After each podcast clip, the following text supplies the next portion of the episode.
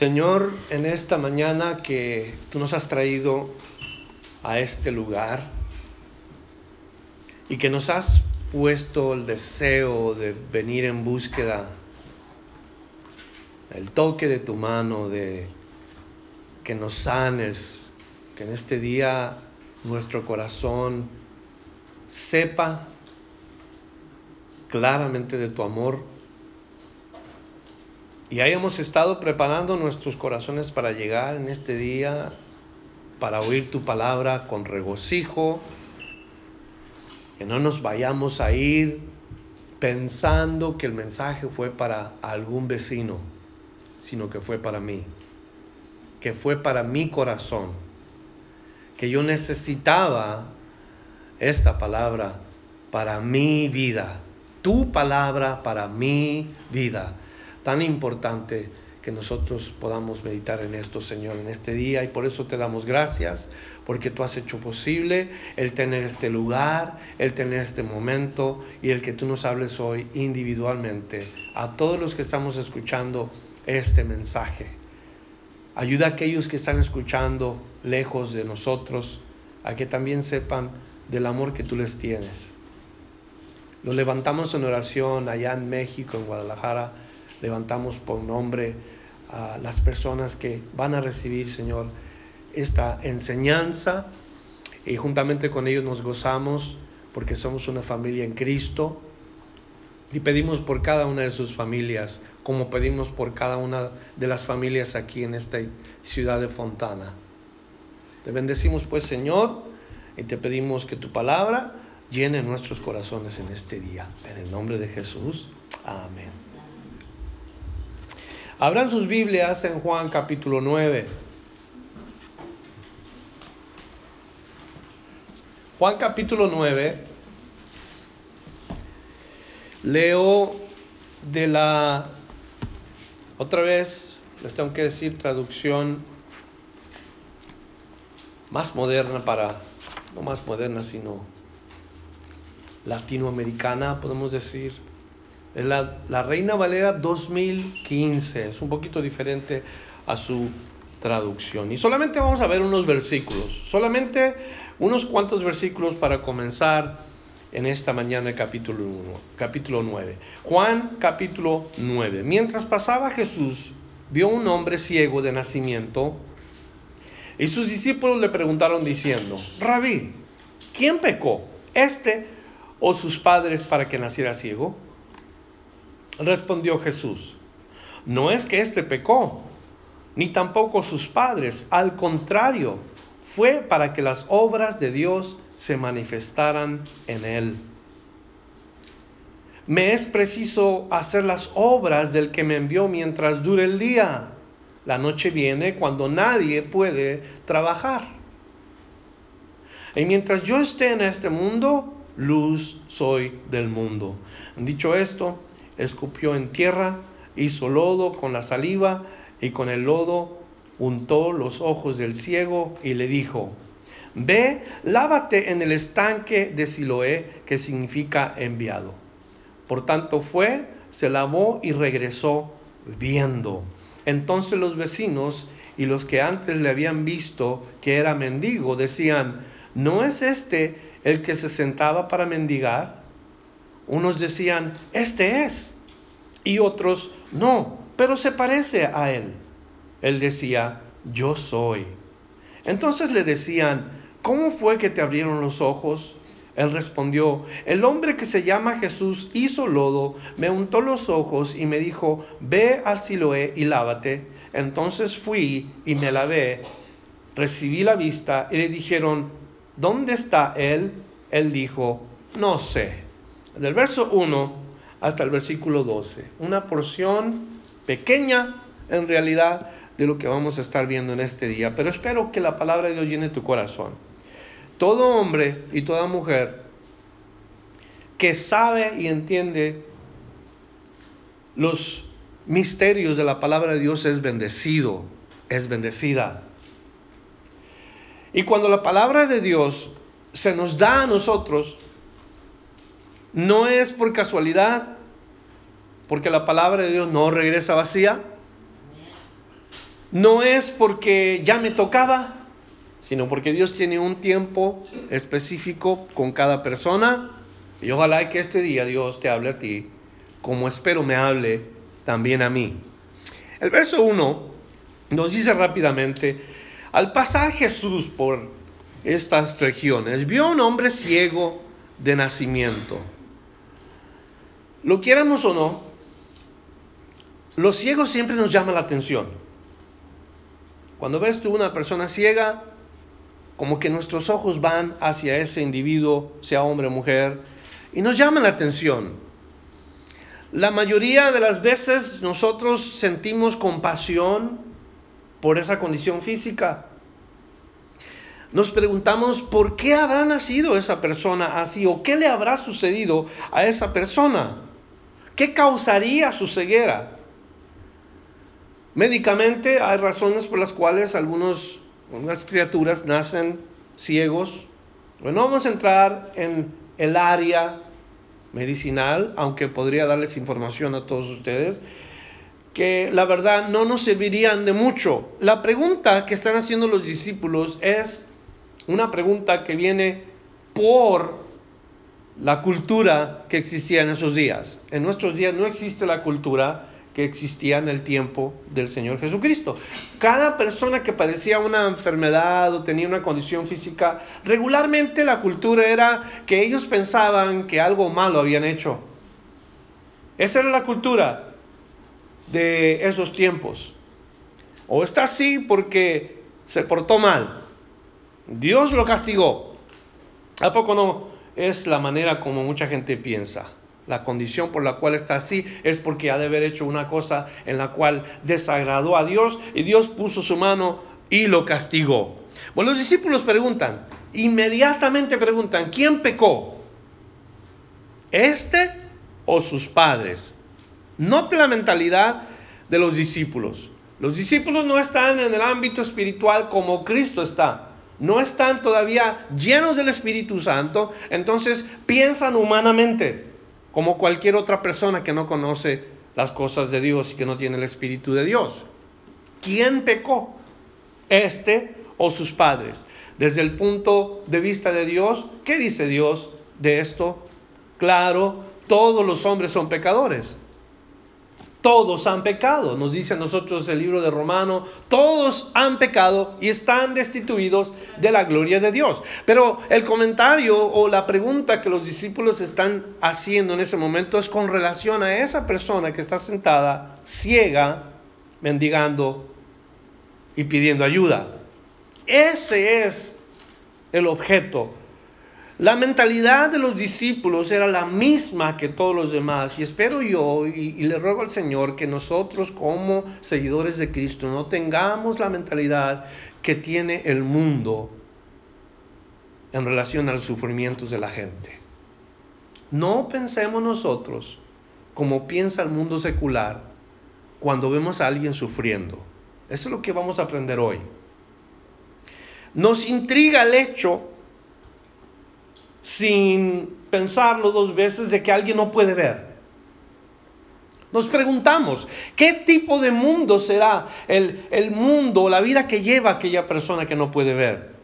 Que no puede contemplar la luz del día, que no puede ver el rostro de sus hijos, de su esposa. Nos preguntamos cómo ha de batallar durante el día para moverse por los lugares en donde anda. ¿Quién se aprovechará de esta persona? ¿Quién se burlará? Entonces, nos intriga a nosotros, o sea, nos, nos pone en una posición así como, como que queremos saber por curiosidad. ¿Qué sucede con esta gente? Quisiéramos tener una razón del por qué. Pero caemos desafortunadamente muchas veces en el error de pensar que las personas que sufren mucho es porque han pecado mucho. Es porque han pecado más de lo normal. Sus pensamientos eran tan extremos que fueron más allá de lo que se podían imaginar. ¿Quién pecó, este o sus padres? Imagínense esa, esa foto del bebé cometiendo pecado en el vientre de su madre. ¿Puede usted pensar eso? ¿Puede usted pensar que Frijolito va a cometer pecado en el vientre de Anita? No, es imposible. Ahora sí, la, Biblia dice que el pecado de los padres es visitado en, la vida de los hijos. La mayoría de las veces cuando la persona, el padre o la madre son personas que viven sin el temor de Dios, claro que la maldad va a visitarlos a ellos, pero no es que Dios viene contra los hijos y les dice, porque sus padres se portaron mal, ahí les va esto y ahí viene la maldición. No. La idea de la, la secuencia de practicar el pecado puede pasarse a la generación que sigue. Cuando tú y yo practicamos el pecado, puede que nuestros hijos sufran las consecuencias de eso. Claro que sí, pero no es el caso. Ni este ciego pecó, ni sus padres pecaron para que tuviera esa condición. A mí me recuerda cuando en la escritura nos habla de un hombre llamado Job. Job tenía tres amigos. Estos tres amigos vinieron con Job, se sentaron con él cuando supieron su condición perdió sus hijos, perdió sus propiedades, perdió sus animales, perdió su salud. Entonces los amigos vienen y se sientan con él. Por siete días no habla nada. Están sentados nada más, mirándose el uno al otro. ¿Qué es lo mejor que podemos hacer cuando una persona está pasando por una tragedia? No decir nada. Porque al momento, después de los siete días que comienzan a abrir su boca los tres amigos de Job, óigame, con tres amigos con el tipo de amigos que tenía Job. ¿Quién quiere enemigos? Porque lo acusaron de que su condición se debía a que él vivía en pecado. Que Dios hizo lo que hizo con él porque estaba practicando algo escondido. Y le decían, confiesa tu falta y dile de una vez a Dios qué es lo que estás haciendo, porque eso es lo que está sucediendo, Job. Los tres amigos de Job, si usted lee el libro, eh, se da cuenta que los tres vinieron contra él para acusarle, para llamarle la atención. Pero nos dice la palabra de Dios que Job fue íntegro en todo lo que le aconteció. Que él no pecó contra Dios. Que él guardó su integridad. Entonces la pregunta es, ¿por qué sufren entonces los buenos? ¿Por qué sufren los buenos? ¿Cuál es la, respuesta que podemos dar nosotros? No sé. Esa es la respuesta que podemos dar. ¿Por qué sufre la gente buena? No sé. ¿Por qué le va bien a los malos? Tampoco lo sé. Pero yo sé algo que la palabra de Dios dice.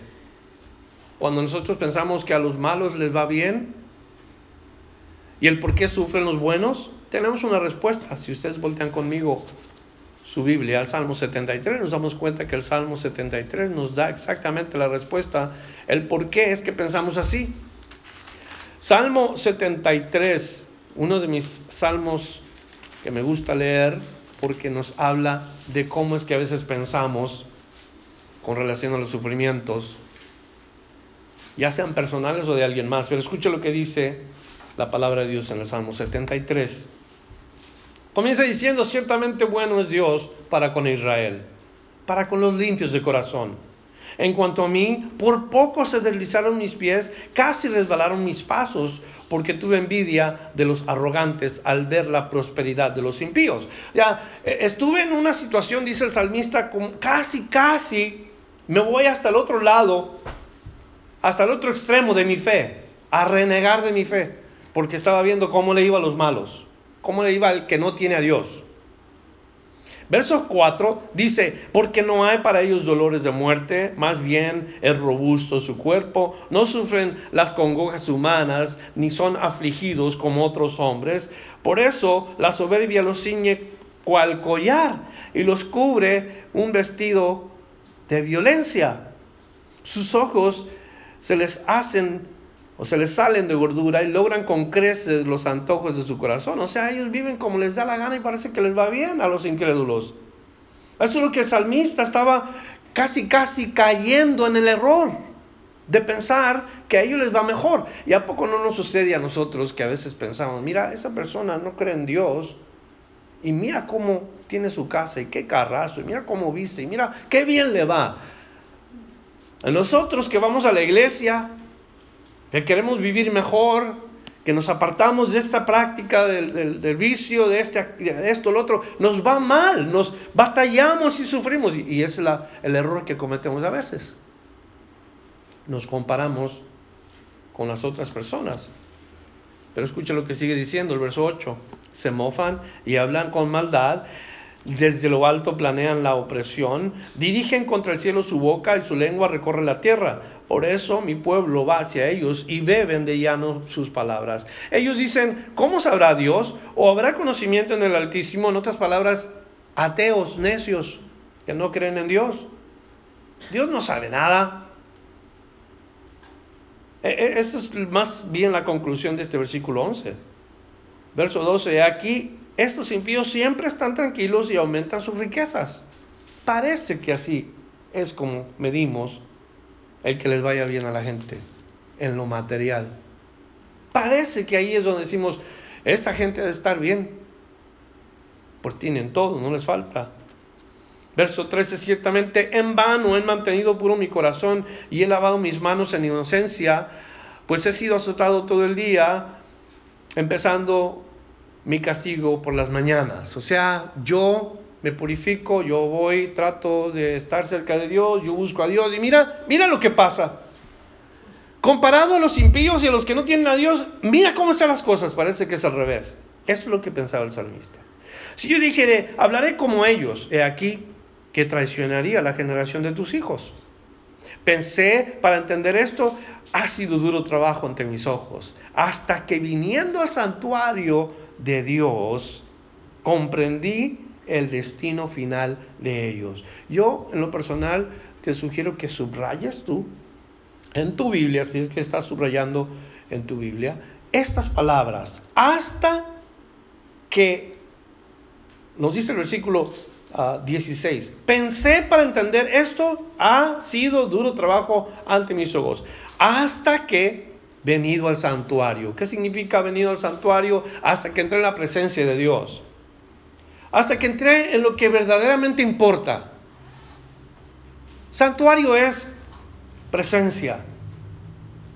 La visitación de Dios. Cuando entras al santuario, entras a la presencia de Dios. Hasta entonces comprendes el fin de la gente que no tiene fundamentos. Y luego después dice el versículo 18, ciertamente les has puesto en deslizadero y los harás caer en la decepción. Porque el fin de la gente que es incrédula y que no se santifica y que no busca de Dios es ese. Es como un deslizadero. Y, y familia, no caigamos en el error de decirle a las personas que sufren o a las personas que no tienen que algo está pasando con ellos. Que hay muchos lugares en donde iglesias enseñan que la falta de fe es la razón por la cual están así las personas.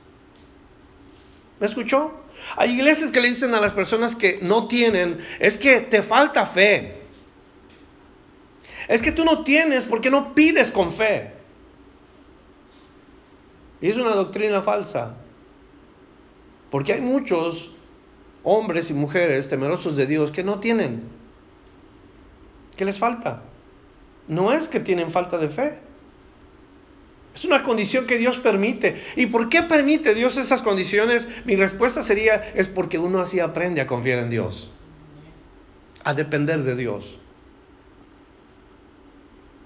Por eso te sucede lo que te sucede, porque has de estar practicando un pecado. Otra cosa que dicen algunas iglesias, ojalá que nosotros, la familia de Dios, no caigamos en ese error. Lea el Salmo 73, compárese con eso, compare a otra gente con eso y dése cuenta que no es así. A la gente que parece que le va bien, al final Dios determina que. Y a la gente que busca de Dios y parece que le va mal, al final Dios, Dios determina también. Todo el salmo nos dice a nosotros que no debemos de pensar fuera de lugar. Entonces, sin leer todo el salmo, nos damos cuenta que este ciego, sufriendo en su condición, no es porque había pecado él. Ahora, la pregunta fue, ¿por qué entonces es que está ciego? Ni este ni sus padres pecaron, le dijo el Señor. Esa condición física del individuo no describe el carácter de una persona. O sea, tu condición física no describe quién verdaderamente eres tú. Tú puedes ser una persona ciega, puedes ser una persona que no puede caminar o paralítico, pero eso no describe quién es el verdadero ser, el verdadero, la verdadera persona. Y eso es lo que nosotros debemos de interesarnos en la persona real, no en lo que vemos con nuestros ojos, sino en la persona, en el espíritu de aquella persona, lo que describe el carácter de esa persona, lo que describe a la persona misma. Cuando tú conoces una persona maldiciente, una persona que habla casi todas las cosas de doble sentido, que se burla de los demás, que en su imaginación y en su pensamiento es sucio o sucia, que está lleno de lascivia, ¿cuál es el carácter que tú vas a concluir de una persona así? ¿Qué espíritu vas a concluir de alguien así? Ves físicamente y oyes y te das cuenta que esa persona está llena de basura. Ahora, tampoco por eso merecen sufrir. Jesús no está diciendo el que peca va a sufrir y el que no peque no va a sufrir. No, todo el mundo sufrimos. No te creas de aquel lema que conoce mucha gente, pare de sufrir. Esa es una mentira. Todo el mundo sufre. Algunos de una manera, otros de otra, pero todos sufren. Entonces Jesús lo que está diciendo el porqué de la condición de esta persona menciona en el mismo versículo para que las obras de Dios se manifiesten en él. En palabras más sencillas, para que el poder de Dios se pueda ver en la vida de esta persona. ¿A poco no quieres tú eso? Que el poder de Dios se vea en tu vida. ¿Ah? ¿Cuántos quieren eso? Que quieren el poder de Dios que se vea en su vida. Cuando Jesús comienza a manifestarse a los hombres, Él lo hizo dándoles salud, dándoles milagros, recobrándole la vista a los ciegos, levantando paralíticos, resucitando muertos. Estaba viendo el poder de Dios. Ese fue el enfoque de Jesús, de venir a hacer la obra de Dios. Pero la gente tenía que hacer algo. Necesitaban creer en las obras de Dios. ¿Tú crees en las obras de Dios? Juan capítulo 6, versículo 29, Jesús dice, ¿qué es la obra de Dios? ¿Qué es la obra de Dios? Y uno dice, pues vamos a la iglesia, esa es la obra de Dios. No. Leemos la Biblia, esa es la obra de Dios tampoco. Obras de caridad. ¿Quién más piensa que la obra de Dios algo diferente a lo que Jesús dice. Fíjate lo que es la obra de Dios. Juan capítulo 6, verso 29. Respondió Jesús y dijo, esta es la obra de Dios. Que creáis el que en el que Él ha enviado. Que creáis en el que Él ha enviado. Esa es la obra de Dios. Dios comienza su obra en una persona cuando aquella persona cree en aquel en el que Él ha enviado. Y nosotros que tenemos es lo primero que rechazan la gente. O mira, este, vengo a compartirte un, mensaje que te va a dar esperanza, vengo a traerte eh, la palabra de Dios. Mientras tú estés hablando cosas eh, muy como en general, todo va a estar bien, pero al momento que tú menciones a Jesús en lo que tú quieres compartir, hasta ese momento vas a encontrar problemas. Porque la gente puede oír de Dios y la gente puede oír de la palabra de Dios, pero cuando tú dices la respuesta está en Jesús, hasta ahí el problema se va a manifestar. Y eso es lo que pasa con la gente. No quieren creer en la obra de Dios, no quieren creer en Jesús. Él es la obra de Dios. Todo comienza con Jesús. Todas las cosas fueron creadas por Él, para Él, por medio de Él y sin Él nada de lo que ha sido hecho fue hecho. Es palabra de Dios. En el principio era el verbo, el verbo era con Dios y el verbo era Dios. Es Jesús el principio. Y todo comienza ahí. Él mismo dice, yo soy el principio y yo soy el fin. El primero y el último. Pero es donde la gente no quiere comenzar. Ellos no quieren comenzar con Jesús. Entonces Jesús dice bien claro, esta es la obra de Dios, que creáis en el que Él ha enviado. La gente va a seguir sufriendo, sufrirá enfermedades terminables. Algunos de nosotros, nuestros órganos vitales van a dejar de funcionar un día. Y todavía está la pregunta, pero ¿por qué tenemos que sufrir? ¿Por qué tenemos que pasar por estos sinsabores o sabores amargos o tragos amargos como, como es? Y la verdad es porque vivimos en el mundo caído. Y mientras que el problema no se solucione con la obra de Dios, el problema va a seguir allí. El mundo caído va a seguir sufriendo la muerte cual no debíamos de sufrir. La gente se dispone a todo, dígame, se prepara para todo menos para lo más importante.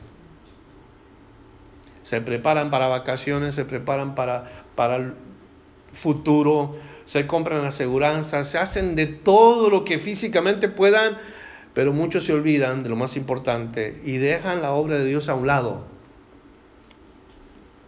Para todo se dispone el mundo, menos para lo más importante. La gente se ha hecho egocentrista, se ha hecho autosuficiente y no dejan la obra de Dios trabajar en ellos. Por eso no se puede ver el poder de Dios en este mundo, en nuestra vida. Por eso a veces no se ve el poder de Dios en la iglesia. ¿Qué diferencia entre la iglesia de Cristo en los primeros días a los cristianos de hoy? ¿Por qué no vemos milagros como se veían los milagros en el tiempo de Cristo? ¿Por qué no vemos hoy eso? Vamos a entrar a otro punto muy importante. Verso 4 del capítulo 9 de Juan. Dice, Jesús, me es necesario hacer las obras del que me envió, entre tanto que el día dura, la noche viene cuando nadie puede trabajar. Entre tanto que el día dura, dice Jesús. ¿Qué, ¿Qué, es lo que está diciendo él? Jesús con estas palabras está enseñándole a sus discípulos que el tiempo en este mundo va a ser corto particularmente para Él, más corto que para nosotros. Porque Cristo estuvo en un ministerio que duró aproximadamente tres años, nada más tres años. Yo y usted, no sé cuántos años están en el ministerio, pero yo en lo, personal, un poquito más de casi 30 años en el ministerio. Y me pregunto eso, ¿qué tanto he hecho yo mientras que el día dura?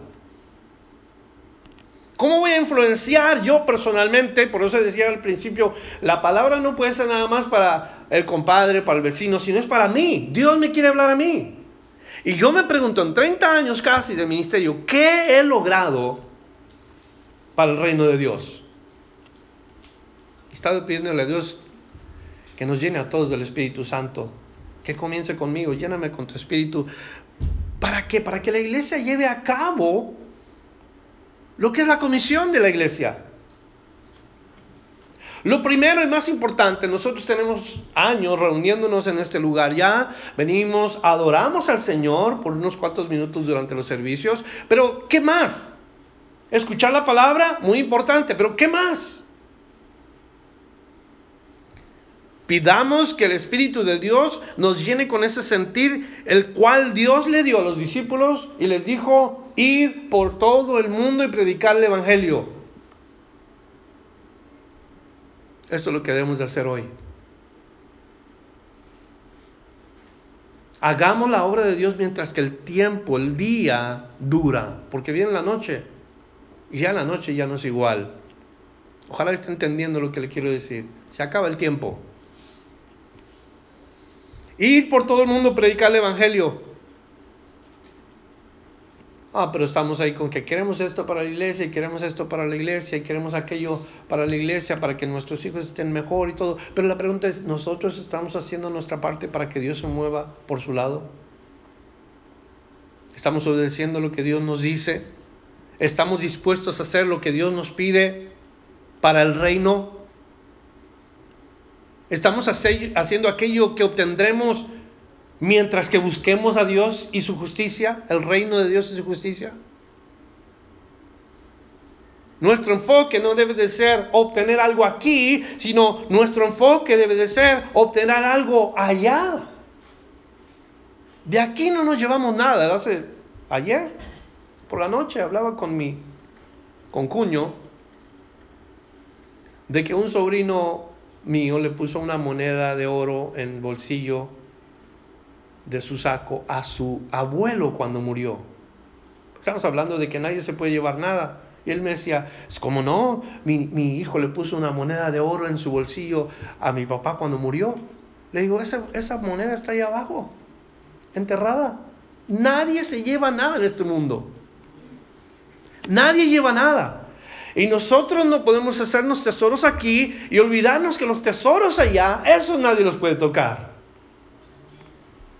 Definitivamente algunos hermanos me han dicho a mí, hermano, salgamos a predicar. Y qué, emoción para mí oír de algunos que dicen, vamos a predicar, vamos a salir y vamos a llevar el Evangelio. Pero la idea no es que somos consistentes. Si lo hacemos, lo hacemos una o dos veces y después se quedó atrás. Si salimos de una manera constante y de una manera uh, frecuente, vamos a alcanzar y vamos a lograr aquello que podamos hacer de la obra de Dios mientras que el día dura. Ahora, también puede referirse, mientras que el día dura, a todo aquello que te ha dado el Señor. Si tú no lo estás usando y ahí está todavía y no lo puedes usar porque no quieres, Dios, se acaba el día y se lo lleva. Porque hay alguien más que sí quiere hacer la obra de Dios. Un reto para nosotros, de los que estamos aquí, somos más de 12, gloria a Dios. Si Dios pudo cambiar el mundo con 12 apóstoles, ¿usted cree que puede cambiar el mundo con 30? ¿Mm? ¿Puede cambiar nuestras comunidades, nuestros hogares, nuestras ciudades, lo que nos rodea aquí con 30? Claro que sí. Dios lo puede hacer. Todo lo que falta es que nosotros vayamos en pos de aquel que nos ha dicho ir por todo el mundo, predicar el Evangelio. Entonces Jesús dice, mientras que estoy aquí, yo necesito hacer la obra de Dios. Sigamos su ejemplo. Verso 5, entre tanto que estoy en el mundo, luz del mundo soy. Jesús no solamente dice, yo soy la luz del mundo, Él dijo algo también que podemos agregarle a eso. Y Él le va como es. Jesús dice, yo soy la luz del mundo, pero luego apuntó a los que estaban ahí y les dijo, vosotros sois la luz del mundo. Si Cristo estuviera en nuestros días, entre nosotros, Él diría, yo soy la luz del mundo, ustedes son las chispas del mundo. Porque no aprendemos, no iluminamos, no queremos estar ardiendo. Somos solamente una chispa con la que nadie puede ver el camino. Nadie puede acercarse a la vereda. No podemos alumbrar así. Tenemos que tener una flama dentro de nosotros. Tenemos que tener un fuego dentro de nosotros. Porque eso es lo que se usaba antes. Eran antorchas que producían suficientemente la luz como para ver el camino y que la gente no se perdiera. Esto es lo que diría el Señor. Yo soy la luz, ustedes son las chispas. ¿Así se siente usted? Espero que sí. Porque si usted es lumbre, usted estaría iluminando allá afuera como una antorcha. ¿Cierto o no? No se ofenda cuando le digo yo esto. A veces nos da pena hablar de Jesús. A veces no queremos que la gente sepa que yo soy cristiano porque ya no me van a ver bien, ni me van a hablar bien. Me van a tratar como una persona rara, que lo que regularmente sucede. Mi oración es que nosotros estemos prendidos y que hagamos la obra de Dios mientras que sea de día. Verso 6. Dicho esto, escupió en tierra e hizo lodo con la saliva y untó con el dedo los ojos del ciego y le dijo, ve a lavarte en el estanque del Siloé, que traducido es enviado. Y fue entonces y se lavó y regresó viendo. Perdonen. se le avisa de antemano que hoy en día, al final del servicio, tenemos un tiempo para orar por la gente. Vamos a hacer saliva con la tierra y vamos a hacer lodo y los vamos a ungir a ustedes. ¿Cómo lo hizo el Señor? ¿Quién dice yo? ¿Quién dice yo? Ahorita estoy bien listo yo para eso. uno piensa, uno piensa esto y dice uno, pero qué asco. ¿Mm? ¿Qué, ¿Qué cosas hizo el Señor, verdad? ¿Qué método es este? Y le digo algo, el método es único. Hasta ahorita, en los años que tengo como cristiano, no he visto a un ministro escupir en la tierra, sacar la tierra con la saliva, hacerlo lodo y se lo unte a alguien. Nunca he visto eso. Lo leo en la Biblia, pero nunca he visto practicar esto. oh, hay mucha gente que copia métodos en la palabra de Dios. Predicadores ambulantes que le soplan a la gente en, en el rostro para que reciban el Espíritu. Eso lo hizo Cristo una vez. Eso está fácil hacer. Reciban el Espíritu y soplan a la gente. Y claro, pues la gente llevada por la emoción, y se caen en el suelo y comienzan a tener una experiencia supuesta con el Espíritu. Otros ponen sus manos a la gente y oh, esta gente va para atrás y cae al suelo. Otra vez, la experiencia son métodos que a veces emplean, que no sé cómo y por qué es que creemos estas cosas. Esa no es evidencia del Espíritu Santo. Poner sus manos sobre la gente no es evidencia que uno va a ser tocado por el Espíritu no es evidencia o no va a ser un método el que nosotros tomemos de la Biblia algo y que lo repitamos. No es lo que Dios quiere. Y cuando la gente recibe el don de sanidad, como lo vemos que a veces lo recibe eh, por los escritos, no lo reciben para jactarse ellos, para decir yo tengo el don de sanidad. Cristo nunca anduvo presumiendo lo que él tenía. Sus métodos sin parecido nunca fueron copiados por los discípulos. Es curioso que Jesús hace las cosas tan diferente que los hombres. Aunque la persona diga y, exprese que tiene dones especiales y que, su método es el método que se debe de emplear, escúcheme, para Dios no existe esto. Hay una sola manera en la cual Dios trabaja y es la manera que a Dios le agrada. Fe. El método empleado por Jesús no fue un método instantáneo, fue un método progresivo. Escuche cómo tomó lugar esto. Primero, escupió.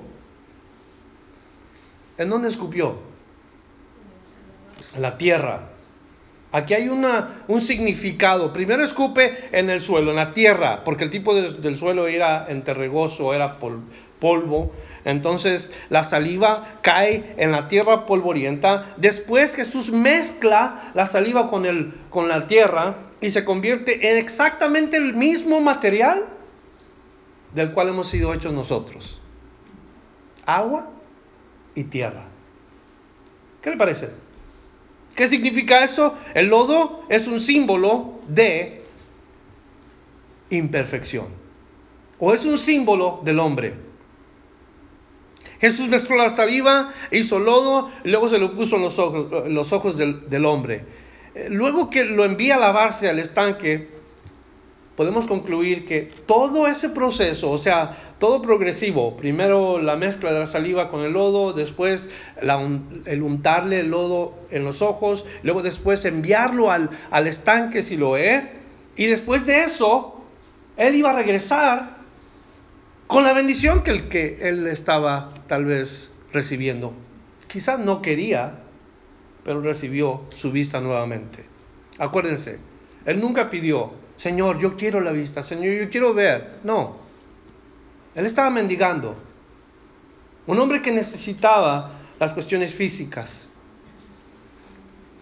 Entonces, a veces el método es cuestionable por la gente, cuestionado por la gente. El método no es necesariamente lo que la gente estuvo esperando.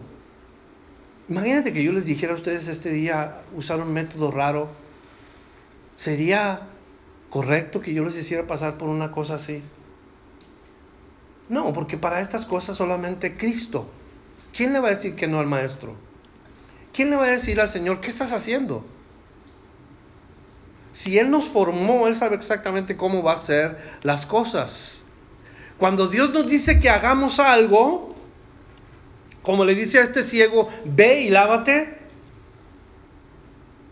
quizás no esté a nuestro parecer, quizás se nos haga raro el método, quizás se nos haga raro lo que está haciendo, pero Dios sabe mejor.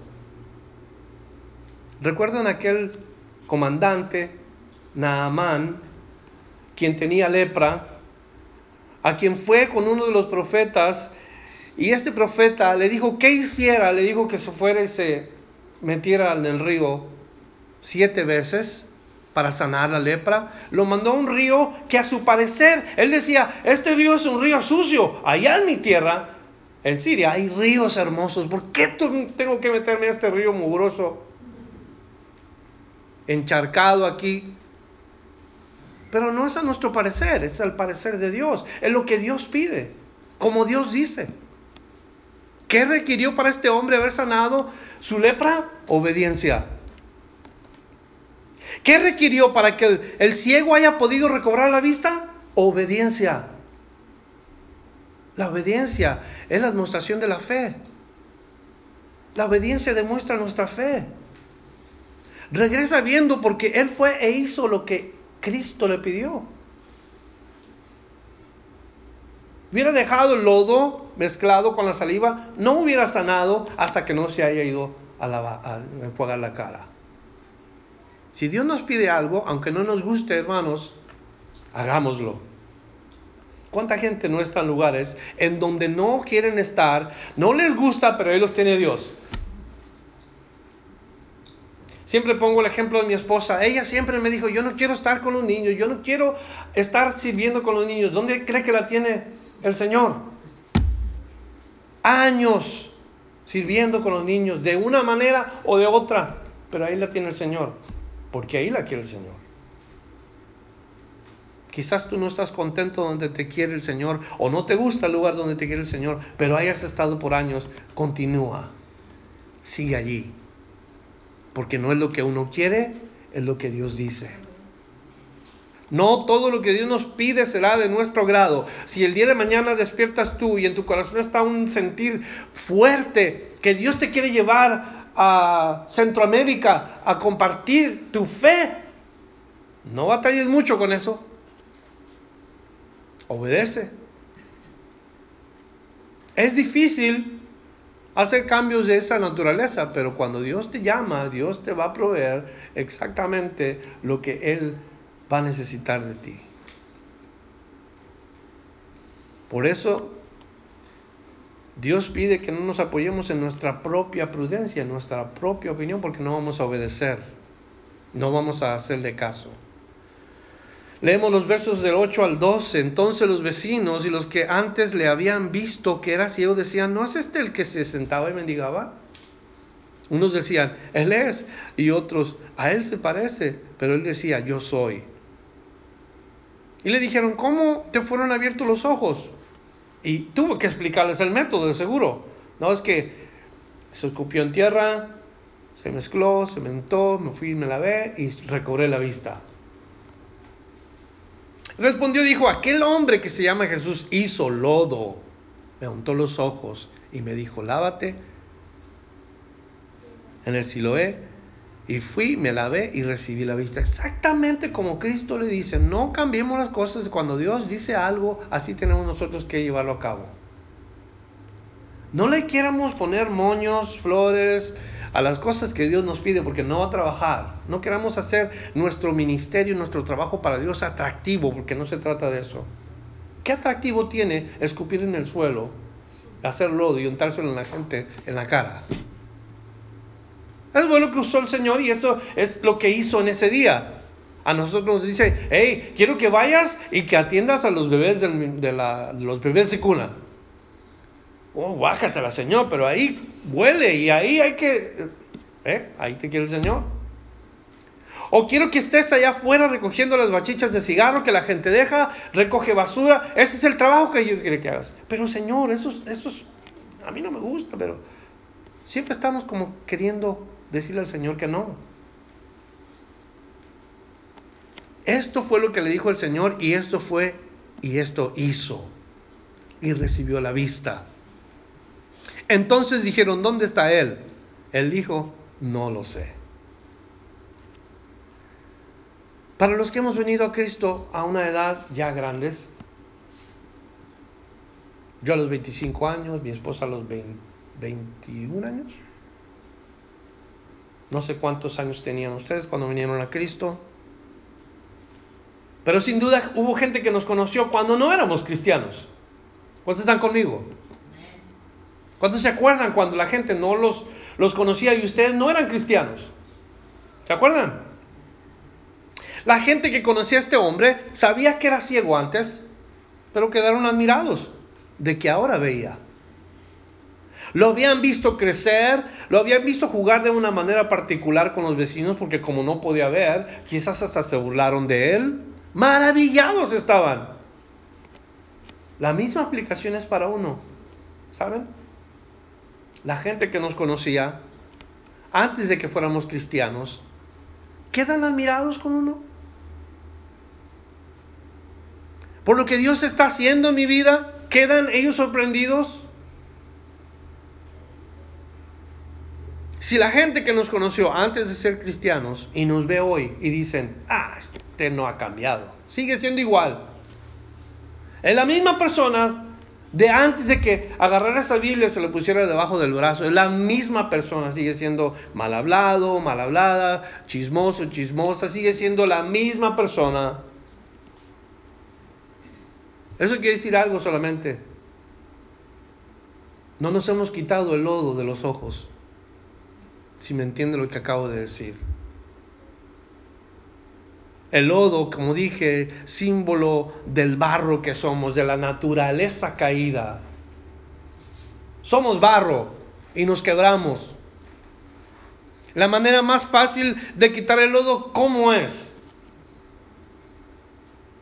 No es con ningún instrumento más duro que el lodo, no es con ¿Sabe cómo se quita el lodo? Con agua.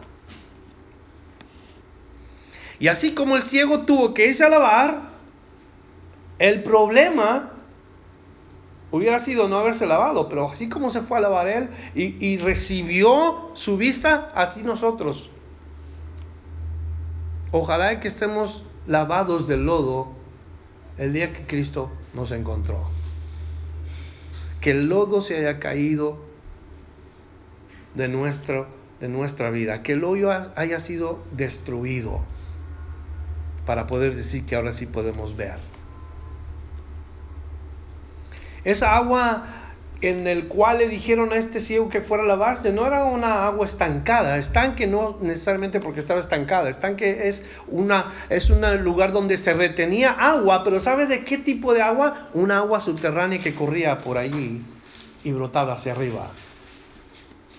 Y el agua viva, el agua que fluye es Cristo agua viva. Cuando Él nos rocea con, con esa agua, cuando Él nos limpia con esa agua, óigame, qué hermosa vida la vida de un cristiano regenerado. Por eso la gente tiene que saber, antes éramos así, ahora somos así.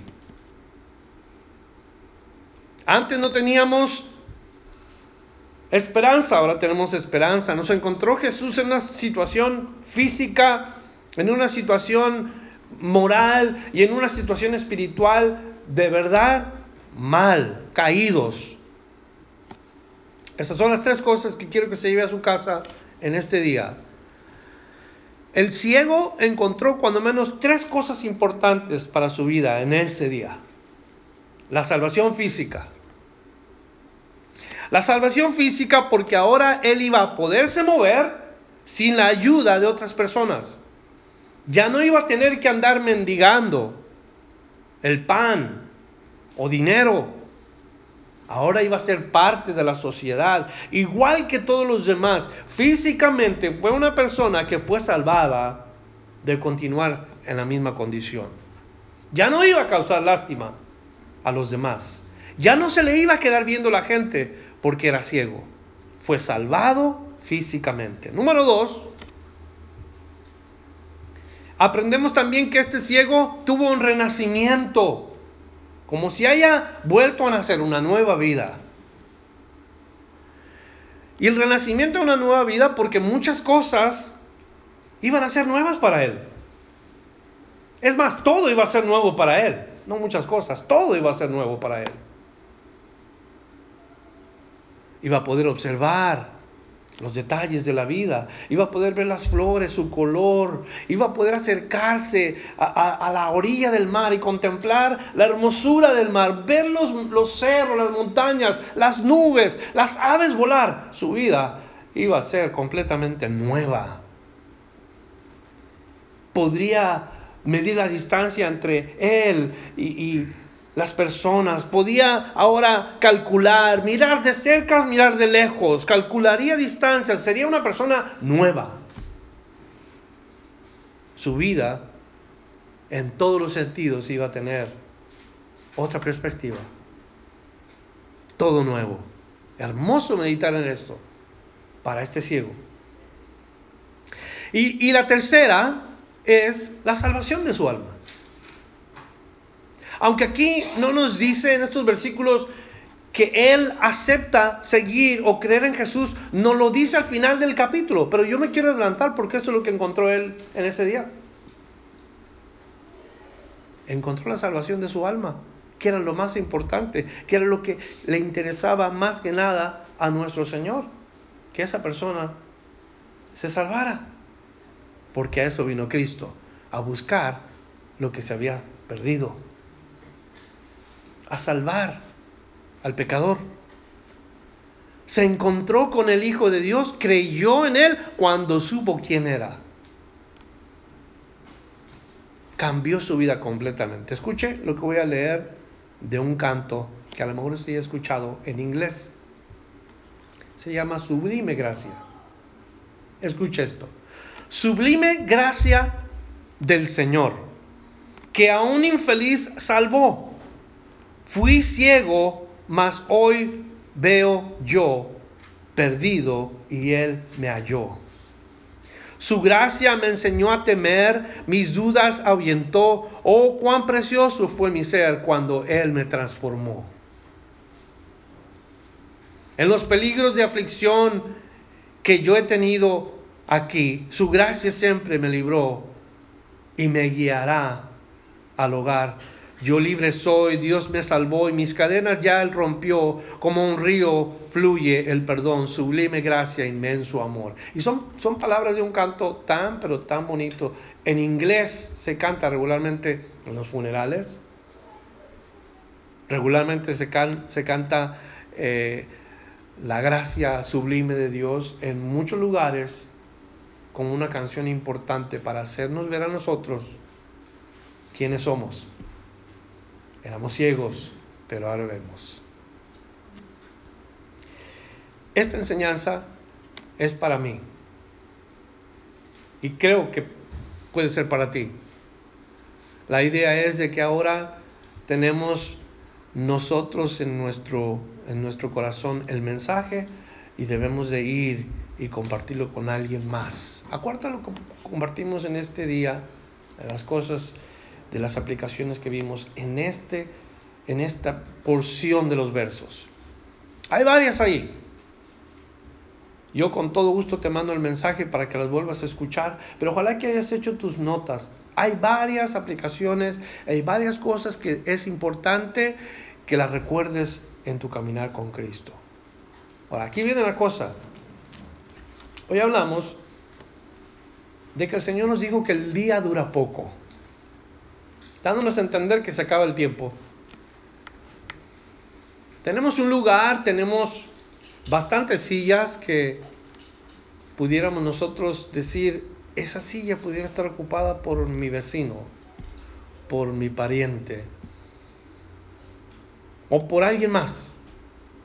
Pero ese es el reto que voy a dejarles yo, que estén orando, porque yo creo que el tiempo se nos está acabando. Y Dios quiere que salgamos y que hagamos la obra de Dios. ¿Cuántos de ustedes van a tomar ese paso de obediencia que Dios está pidiendo? Ojalá que se animen y que no debemos pasar mucho tiempo más. Así que por, por la gracia de Dios y por lo que Dios nos ha dado de oportunidades, no hay excusa ya. Debemos de comenzar a decirle al Señor, Señor, aquí estoy, yo quiero ser parte de este, esta bendición, dame el deseo, lléname con tu espíritu, yo quiero ir, yo quiero compartir mi fe junto con los demás. Oramos en estos momentos dándole gracias a Dios. Y yo te voy a pedir algo, si tú quieres de veras decir, yo nunca he compartido el Evangelio, nunca he compartido mi fe, quisiera experimentar y quisiera obedecer al Señor más que nada, yo quisiera orar por ti, quisiera que Dios te diera esa porción que necesitas. Si te preguntas, pero es que, es que tengo vergüenza, no estás solo ni sola. Es que, ¿qué van a decir la gente? Se llama temor tampoco estás solo ni estás sola. No es fácil salir a compartir, pero cuando lo haces, Dios te ayuda porque Dios está contigo. Vamos a orar, por favor, y vamos a pedirle al Señor que este sea un momento entre tú y Dios. ¿Tú quieres que el Señor escuche tu oración? Que Dios atienda a tu oración. Dios lo puede hacer porque Él hace todas las cosas, sin duda. Así que este esta mañana oramos en el nombre de Jesús para que el Señor extienda su mano sobre nosotros, nos llene con su espíritu, haga crecer en nosotros un deseo grande, inmenso, de compartir nuestra fe. Tu palabra nos ha dicho, Señor, que yo recibí por gracia, todos hemos recibido por gracia y de gracia debemos de dar. No sabemos, no tenemos la capacidad, pero pedimos tu ayuda hoy. Cuando tú le dijiste a tus discípulos que fueran por todo el mundo, yo estoy seguro que ellos no se imaginaron todo lo que tú ibas a hacer con ellos, pero estuvieron dispuestos, Señor. Y aquí estamos nosotros, creyentes de ti, dispuestos a ir y dispuestos a hacer la obra de Dios en nuestros días. Si el mundo no cree en Cristo es porque nosotros no lo hemos llevado, Señor. Así que yo te pido desde esta esquina hasta la otra esquina, hacia el frente, yo que nos llenes con tu espíritu y con un deseo ferviente en nuestro corazón de ir por todo el mundo y predicar el Evangelio. Y quizás nos preguntamos, ¿todo el mundo? Tú tienes la respuesta, Señor. No alcanzamos a ver lo que tú puedes ver, nos imaginamos que es un imposible, pero si lo has logrado antes, Señor, ¿por qué no usarnos a nosotros?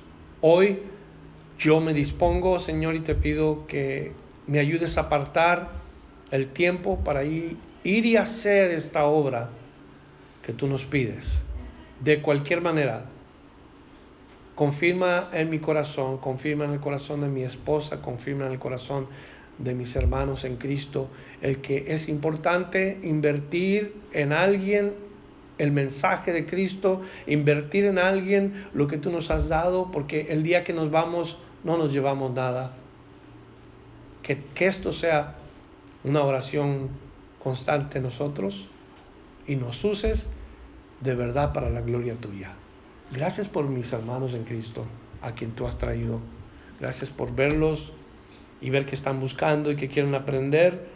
Señor, nos vamos a nuestra casa con tu bendición y tú no nos vas a dejar en ningún momento solos. Ahora vamos contigo y tú vas con nosotros. Nos vamos a nuestra casa agradecidos por el mensaje y te damos toda la gloria y toda la honra en el nombre de Jesucristo.